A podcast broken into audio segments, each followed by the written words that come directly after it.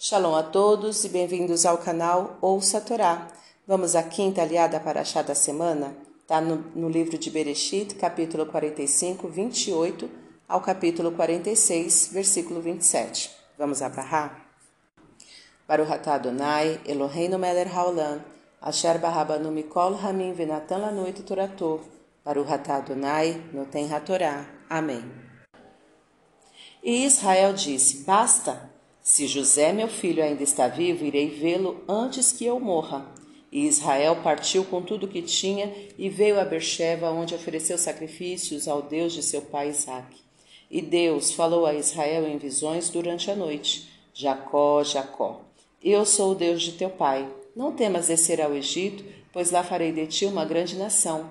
Descerei contigo ao Egito e te farei subir também. E José porá sua mão sobre teus olhos e Jacó levantou-se de Bercheva e foi levado por seus filhos, junto com toda a família e todos os seus bens, ao Egito, nos carros enviados pelo Faraó.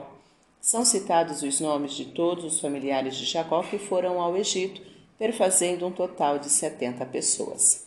Amém. Baruch atah Adonai Eloheinu melech haolam, asher natan lanu toratot toratemet betorreino. Baruch atah Adonai, noten Torá. Amém. Vamos aos comentários? Jacó resolveu descer ao Egito imediatamente, movido pelo desejo de ver seu filho antes de morrer.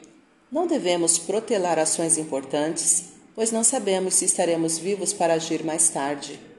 Oferecer sacrifício é dar algo valioso de si para Deus. Jacó quis demonstrar gratidão a Deus pelo fato de José estar vivo como um pai agradecido, devemos agradecer a Deus por tudo que nos acontece, fazendo algo que seja do agrado dele. Deus aceita ser considerado como Deus do pai de Jacó e diz que Jacó nada deve temer da decisão que tomou de ir para o Egito.